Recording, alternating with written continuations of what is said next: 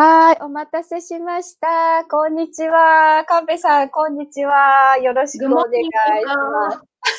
どっちが、どっちが日本なんだ。お久しぶりです。Very good. Everything's good. ただ、明日、下界に降りれます。やっと。何？これこれ。何？それ何？今さっきちょっとね、あの、お熱、最終の熱を測りにと、あとなんか症状はないかっていう最終チェックを今受けまして、あの、やり、あの、全部マイナスでしたっていうのプラス、これを必ず向こうのブリスベンに行くまでつけといてくださいっていうふうに言われて、今つけていただきました。やったあとちょっと。ようこさん、前置きがない、前置きが。なんでそれをつけるのか。そう実はあの、今、シドニーにいまして、日本からシドニーに来て、強制隔離中です、2週間。こなんでこんな時に移動するの？今もうしないと、うん、この後できなくなるんじゃないかという不安がありましてですね、ちょっと早めに、あの、オーストラリアの方に帰ってきました。ああ、本当。ということは、あの、なんていうのかな、まあ、自己紹介先必要だね。問題入りそうで怖いわ。じゃちょっと私の方から先に、えっと、はい、どうぞ。えっと、感情セラピストでナースのこの小沢陽子と言います。えっと、日本とオーストラリアで看護師をしてまして、えっと、今はセラピーもさせていただいてます。で、15年間オーストラリアに住んだ後、1年間日本にいたんですけど、本当この、だからちょうど2週間前に、えっと、オーストラリアの方に帰ってきまして、強制隔離中、明日やっと出られるというところです。よろしくお願いします。そして、今日、神戸さんよろしくお願いします。はい。あの、私は from 鳥取からです。なんで from 鳥取なんです？かそうなんですよ。めちゃくちゃ高齢化先進地域の鳥取で、介護保険外のサービスやっています。介護保険外って何？って言われるんですけど、一般のヘルパーさんや、いわゆる看護師さんとはちょっと違っていて、えっ、ー、と、一般の看護師、いわゆる訪問看護や介護っていうところは、お得に使えるんだけど、ただ、これしかできませんっていうすごい制限がある。だけど私たちの、えー、保険外っていうのは、要は自由診療、自由介護みたいな感じなんですよね。ですから、家族がこれやってほしいとか、家族だったらこれは親孝行で当たり前でやってるよねっていうことを専門家として実現する。代わりに代行しますというようなサービスやっています。はい、ありがとうございます。私、神戸さんはどこで会ったんですかね？あ、奥さんに紹介していただいたのかな？奥さんまあ、まあ、いい年頃だから、記憶曖昧で。そこでいい年頃を出さないでください。時差ボケね、時差ボケ。そうそうそう。そうで、あの、私もはじ、一番初めに聞いた時からね、あの、神戸さんがやってる仕事にすごく共感をしまして、ね、あの、あの、本当は一緒に働きたかったんですけれども、なんか、また遠くてね、で、こう、ちょうど今、神奈川の方にも、神奈川、東京にも出てきてますっていうところだったので、あの、ちょっと機会がなかったんですけれども、あの、今日メインに私、ちょっともう入っちゃってもいいですか？私がとてもとても皆さんにお伝えしたいことがあって、あの、オーストラリアにね、ずっと住んでてね、やっぱりいろんな方がすごく心配しているのは、やっぱ家族が遠くに住んでるっていうことで、あの、今回ね、日本、もう世界中でコロナのことがあって、日本にいても、あの、ふるさとの両親に会いに行かれないとか、病院に行かれない、老人ホームに会いに行かれない。で、今ね、この私オーストラリアに帰ってきましたけど、もう飛行機が本当に出るか出ないかわからない状態で、日本、日本はああでもない、こうでもないって遠くからこのニュースを聞いててね、やっぱり何かあってもすぐ帰れない。大丈夫だとは思うけれども、ちょっと心配っていう方に、あの、私の看護師さんがね、ど、こう、いろんなことを今やってるのを見て、ぜひ皆さんにその、なんていうの、選択枠の一つとしてね、知ってもらいたいなと思って、今日、神戸さんに一緒に滞在してくださいっていうふうにお願いをしたんですけれども、この間私が見てすごく面白いと思ったあの投稿が、ええ。あの、コンピューター入れるやつ？ああ、そうそう、タタブレットというか、あれでしょ？施設とかお家とか病院に持っていくって話ですね。そうそうそう。あれをちょっとね、どんな風にやってるんだろうって、まず聞いてみたいなとか思って、ちょっと、入れたところで、あの、高齢の方がそれを操作するのはちょっと難しくないのかなとか、どんな風にやってるのか、あさせてもらってもいいですか？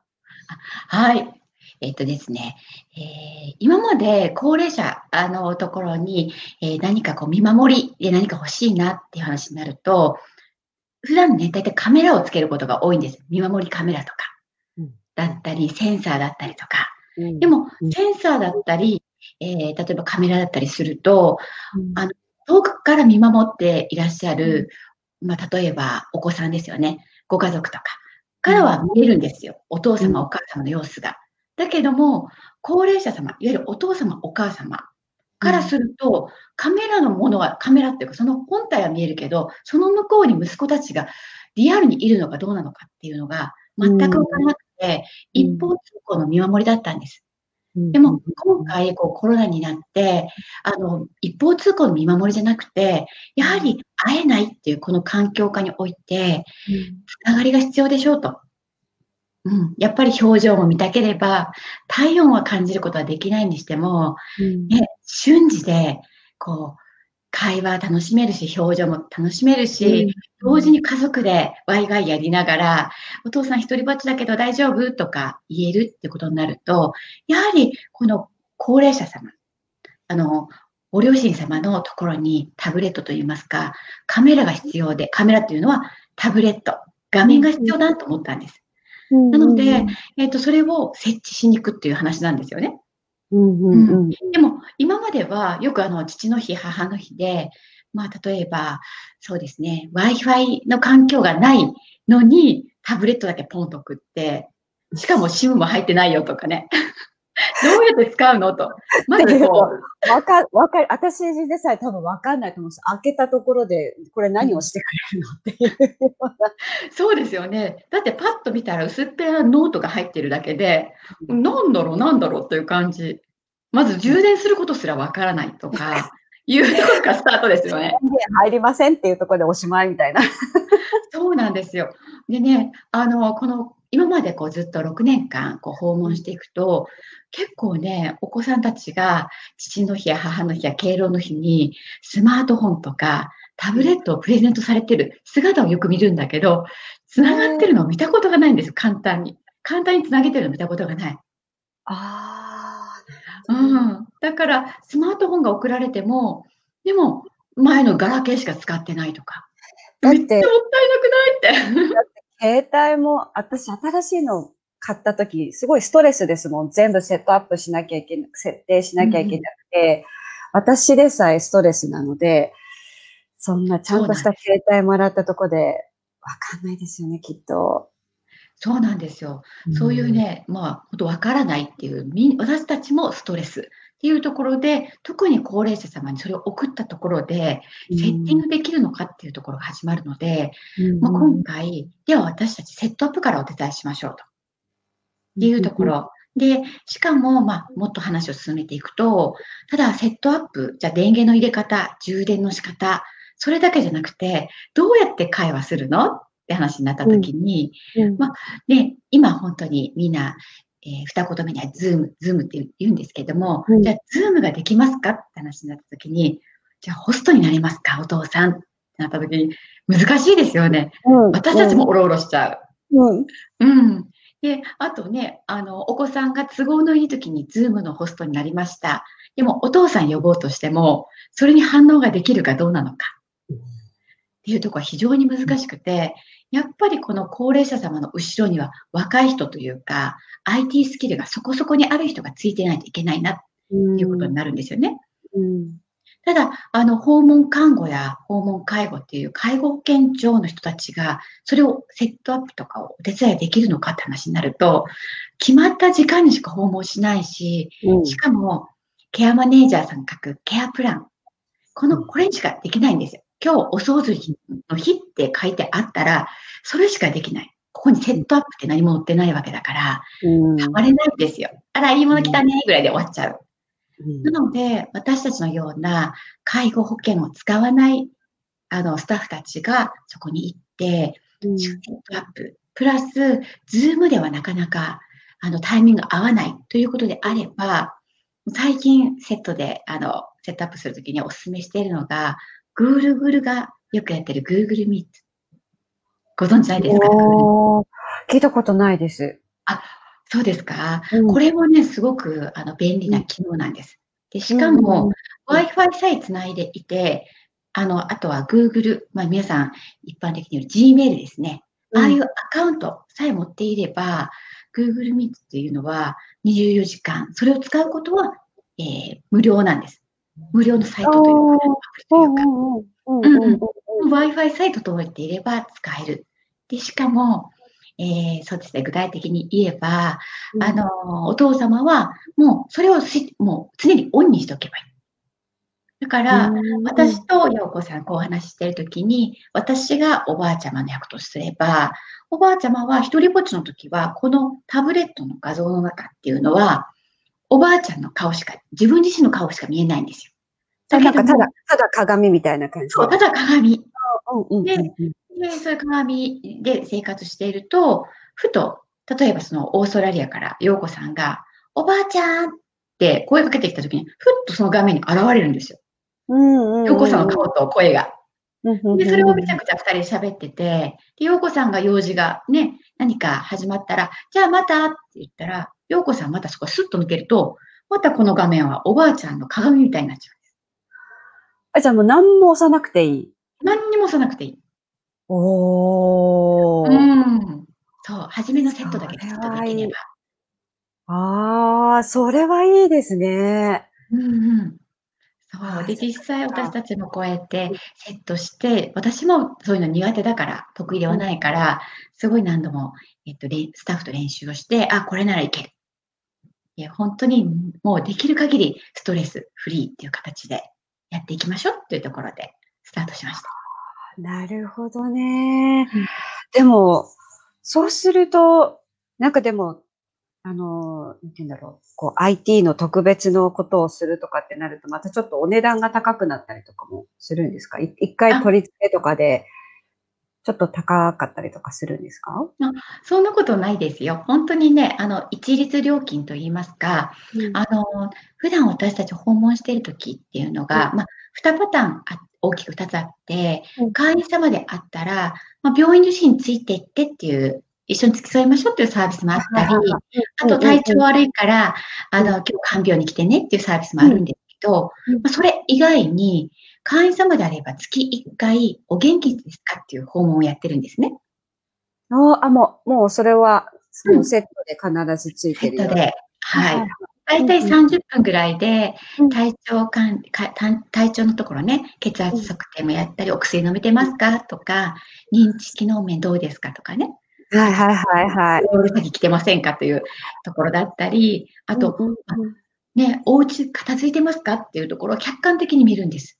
これって、一回、一回連れて行ってもらったやつですよね。私、そうです、そうです。を見せていただいたんですけど、あの、本当に看護師ならではの、こう、きめ細かいんですよ、ものすごく。なんていうの、一般の人が行って、あ、元気だったよとか、特にな、まあ、何もないってよっていうようなものではないんですよ。本当にきめ細かくって、あの、看護師ならではの気がつくポイントっていうのをすごい網羅している、こう一枚の紙なんですけど、あれすごく驚きました、私。あ、細かい。と思ってたかだか30分とかって思うかもしれないけれども、気になるところをすごいちゃんとチェックしてくれるなと思ったんですよ。あれがもう普通に基礎でついてくるっていう。そうです。あの、希望されたらそれをセットにしています。ですから、あの、月1回、あの、うん。どんなにね、社員の、社員のおじいちゃまのお家でも、スッと現れて、まあ、もちろん先にお約束はするんですけど、伺って、その、もうほんと25項目ぐらいかな、あるものをずっとチェックをして、で、プラス、そのおじいちゃまのお写真。うん。うん。これをね、息子さんに送りますよとか言うと、素敵な笑顔に変わるんですよ、急にね。ちょっと不愛想でなんだよお前はよっていうような感じでも。うんそうなんです。そのお写真撮ったり、あとは膝最近、あの、転んで腫れてるのって言われたら、そのお膝の部分も写真撮ったりして、うん、それをデータ化して、えっと、遠くに離れたお子さんたちにお送りするんです。そしたら、お子さんたちも、まあ、仕事の合間に急に電話あったらね、なかなか対応できなくても、自分の、まあ、心にゆとりがあるときにそれを開いていただいて、あ、そうだ、この前体調が悪いって言ってたのは、この足のことかとか、っていうのが見れる。なかなかこう、なんて言うんでしょう、男親と息子っていう関係だったりすると、元気って言われたらその後に話が広がらなくて、じゃあねとか、何か送るよ。じゃあねって終わってしまうことってよくあるなんですけど。大丈夫、うん、大丈夫で終わっちゃうっていうね。そう。だけど何が大丈夫なのっていうところを、こうやって見える化してお届けする。ということで、遠くに離れているお子さんたちが安心して仕事を続けることができるし、今コロナで、で都会から田舎に帰う帰ってこようと思っても、もう大変なことが今起きていて、2週間県外の人と会うと、このおじいちゃまたちっていうのは、まあ、鳥取県ならではかもしれませんけども、病院受診ができませんとか、止められちゃうとか、訪問看護さんたちも、え、東京からお子さんお借りなんですかって言うと、じゃ2週間サービスストップしますよって。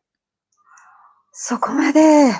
そう、そこまでね、やってるんです。あの、差別をしてるとかそういうことではなくて、やはり高齢者って、もう本当にこう、免疫力が低いというか、ね、一度かかるともう戻れないというか、なかなか本当にね、一つ風邪をひくだけで、たった、ね、インフルエンザ5日間だけなのに、その後に足腰動きにくくなりましたとか、確かに。場合によってはね、認知症に近いようなことが起きたりとかするんですよ。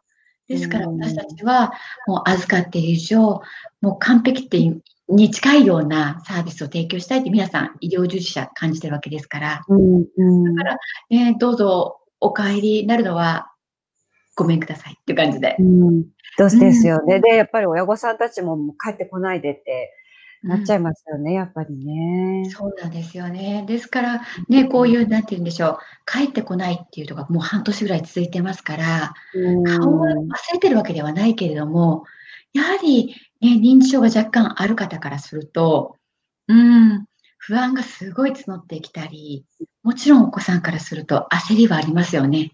自分の顔を忘れてしまってんじゃないかとか。うんだからこそ操作が簡単なタブレットとかスマートフォンが、ね、あのベッドサイドとかお家にあるだけで全く状況は違うかなと思っています。なるほどね。そっかそっか。そ、そしたらその30、さっき今言ってたその30分、たた1ヶ月に1回30分の軽い訪問とかだと、例えばだと、それはいくらぐらいになるんですか？そうですね。地域によっても若干違いますけれども、うん、あの、えっとですね、30分だけのお元気ですかの訪問は。交通費しかいただいてないんです。交通費だけです。か？うん。でもその代わり月会費というのがありますから、それは、えっと、だいたい3500円から4000円の範囲です。じゃあ、ぶっちゃけ、あの、その、月会費3500円か、まあ4000円としても、それを払うだけで、その月1回のは交通費だけでやってもらえるそうです。それだけでやってますので、だから本当にね、あの、旅費はかかりませんし、うん、もちろんお勤めのね、お子さんたちも、こう移動するだけで会社によってはね、県外に出ちゃいけないとか厳しいとこもありますよね。うん。うん、そういうところのこうストレスっていうのはお子さんの方もないのかなって感じますね。ありがとう。あ、ね、なんか結構聞くのが、実結構ね、訪問看護とかね、いろいろこうあるけれども、うちの父親はね、絶対そういうの嫌だっていう。ありますよ。それが、それが心配っていう人も結構多いんですけど、1ヶ月に1回の30分ぐらいだったら、なんとかな、なりそう。それはね、そう、おっしゃる通りで、大体ね、訪問看護は、まあそう、あの、2週間に1回ペースのところもありますけども、訪問介護っていう、いわゆる一般のね、あの、ヘルパーさんたちって、最低でも週1行くじゃないですか。もうそれがたまらなく辛いっていうね、あの、高齢者もいらっしゃいますからね。逆にね、そんなお私には必要ありませんっていう。必要なのね。で、子供から見たらもう心配でしょうがなくて、とりあえず見てほしいって思っていても、そんなのいらないっていう人も結構いると思うんですよね。逆にでもそれが30分だけで、あの、ちょっと話聞くだけだからとかで、ちょっと写写真撮るっていう、なん、なんていうの？なんていうの？介護とかっていうものとはちょっと違って、ちょっと話して、写真これを、あのね、あの、娘さん、息子さんに送りますよとかっていう感じだと、ちょっと違った感じでそれを受け入れてくれやすいのかなっていう気がします。うん、と、地域はどこでもそれはやってくれるんですか？今どこ、どこら辺の地域やってくれるんでしょう？そうですね。今は、まあ、もちろん私があの拠点にしている鳥取県もそうなんですが、うん、あとね、えー、島根県だったり、あと広島、名古屋とか、うん、もちろん横浜とか。で、あとね、スタッフもあちらこちらにいまして、登録しているというか、私もこういうお手伝いしたいっていう人たくさんいるんです、看護師たちで。はいはいはいはい。もう愛情たっぷりの人種ですからね。あの、時間さえあれば 走っていくわよ、みたいな。そっかそっかそっか。じゃあ今ちょっとどんどんまた増えてきてるようなそうですね。はい。あの、看護師とか介護士たち、あの、隣のおばちゃんと違って、そういうね、専門的な目線で見守りができますから、場合によっては、あ、これ病院につないだ方がいいんじゃないですかというご提案もできます。これね、看護師ね、結構ね、違うんですよ、本当に。近所の人と。ちょっとした匂いだったりだとか、そうそうちょっとした歩き方、あれ？って思ったりとか、喋、うん、っているこのコミュニケーションで、あれって思うこととか、やっぱり鋭いので、その30分だけでも、本当にね、知り合いがちょっと見に行ってくれたっていうのとは、全然違うと思うんです。その安心感を、月4000円だったら、嬉しい。ものすごく。いやい。や、本当ですよ。だって、いや、多分きっと陽子さんもきっとお終わりだと思うんですけど、うん。うん、私たちもこう、なんていうの、高齢者さんと喋ってて、あれ？なんで今日、右の口角っていうの？口が少し下がり気味ね？とか、なんか自然合わないよね？でも歩いてるけど、どう？どう？って話をしていくと、あ、やっぱりとりあえず病院に行ってみてって案内すると、初期のね、脳梗塞でしたとか、そうなるとね、入院期間本当に短くて済むの。そう。うん、回復が全然違いますしね。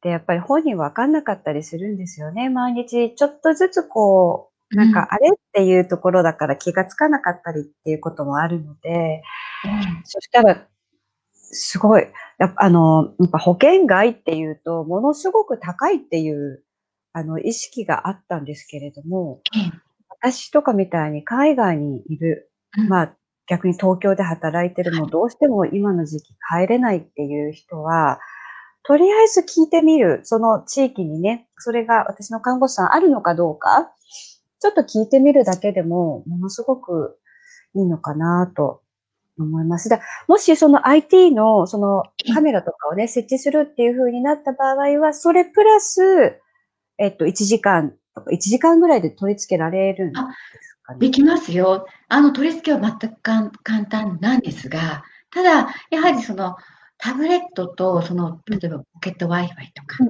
ここのね、あの、準備というのがきちんとされてるか。実はちょっと違うものがね、セットされて、おくあの、なんていうの？お届けになっている場合もあれば、あともう一つは、その、お子さんにしてみても、あの、してあげたいという気持ちはすごくあるんだけど、でも本当にこれをお父様、お母様に説明が進んでるのかっていうのがすごい大事で、一方的な親孝行。うん、これ、そう、ヘルパーを導入するときも同じです。うん、よかれと思って届けたいんだけど、ありがた迷惑と思っている、あの、親もいます、ね、多いですよ。もちろん。私たちは見も見守りって思ってるんだけど、そうじゃなくて見張られてるって思ってる人もいるから。うん、うん、うん、うん、うん。なるほどね。ちょっとだから、そういうところを相談してみると、そうですね。かもしれないですね。なんか、ね、あの、私たちからすると、もういろんな家族を見ているから、こういうこともあるっていうのをいろいろ見てきてるけれども、ね、今までそういうことを考えた、考える機会がなかった人からしたら、なかなかちょっと難しいのかもしれないですよね。うん、ちょっと、あの、相談してみるのもいいのかなと。そうですね。ね初めはね、うん、問い合わせ、あの、問い合わせ、うん、本当に相談からスタートですね。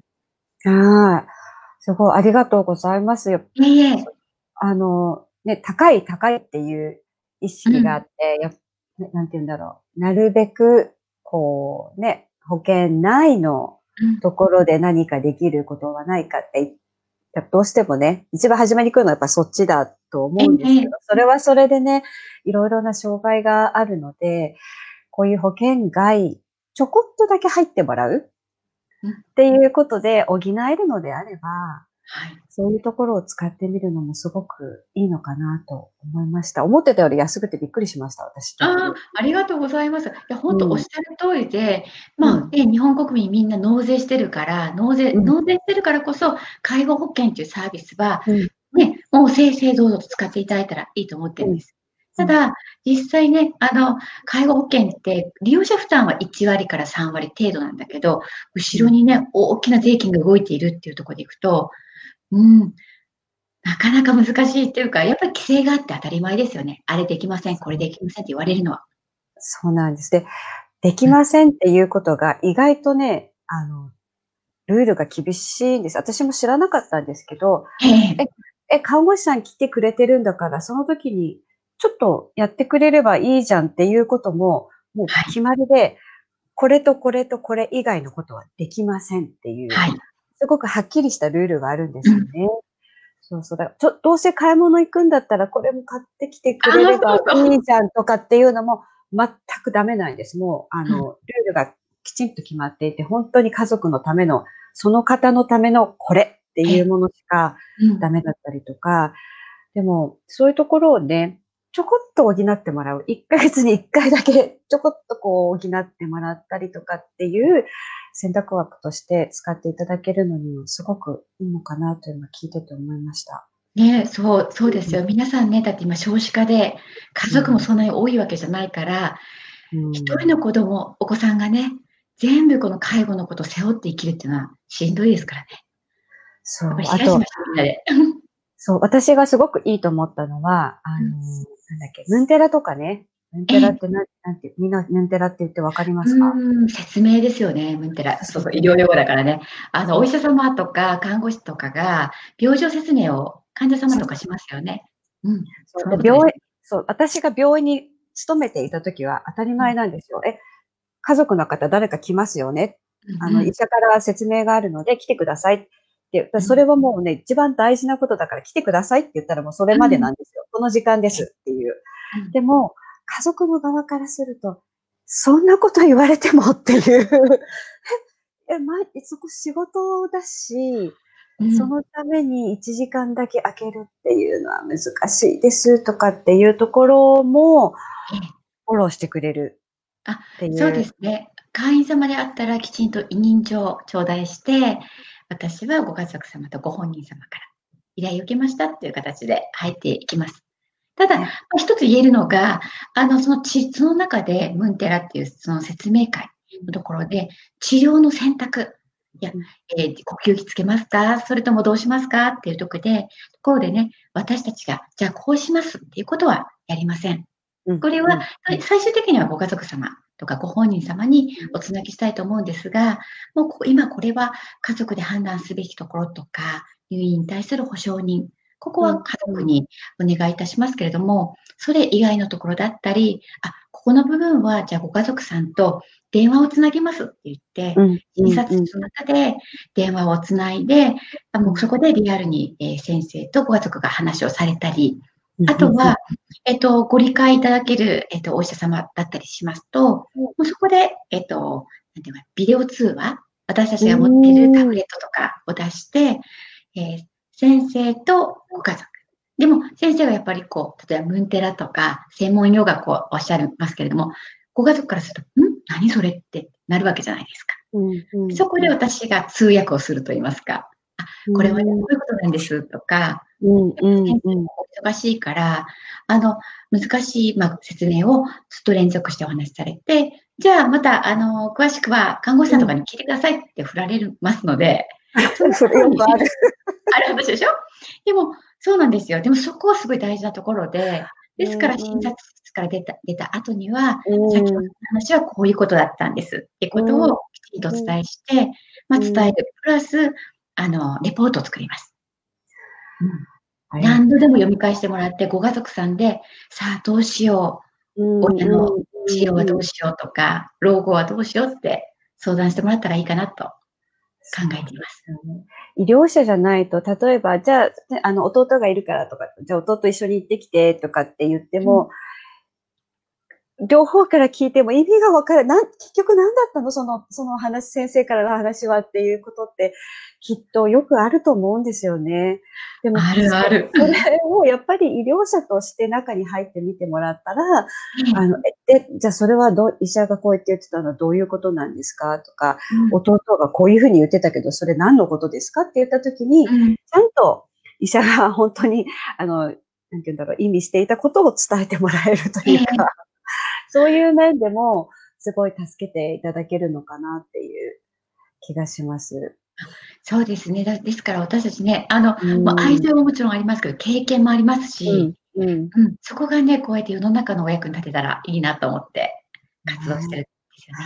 私ね、そこがものすごくね、いいなと思って、日本に行った時に一緒に働き、ええ働かせていただきたいと思ってたんですけど、もしね、あの、そちらの面でも興味のある方がいらっしゃるら、ええ今、あの、連絡取っていただいても大丈夫ですか？あ大丈夫ですよ。あ、よかったよかった。なんかまだ募集、募集してるのかどうなのかなと思って。そう。どちらの面でも、あの、すごく、あの、なんて言うんだろう。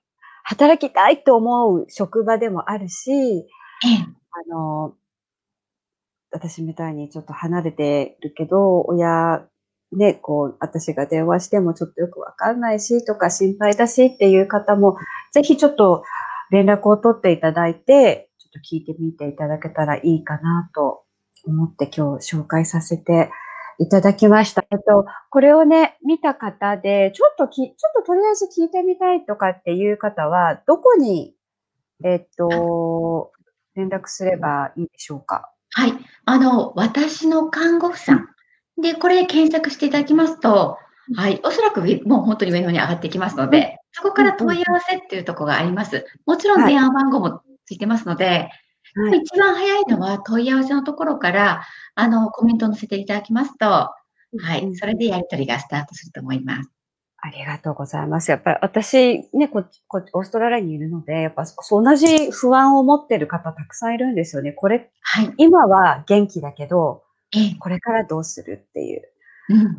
あと今コロナでね、あの、こう、なんて言うんだろう。遠い日本で、ああでもない、こうでもないっていうニュースを聞きながら、ええ。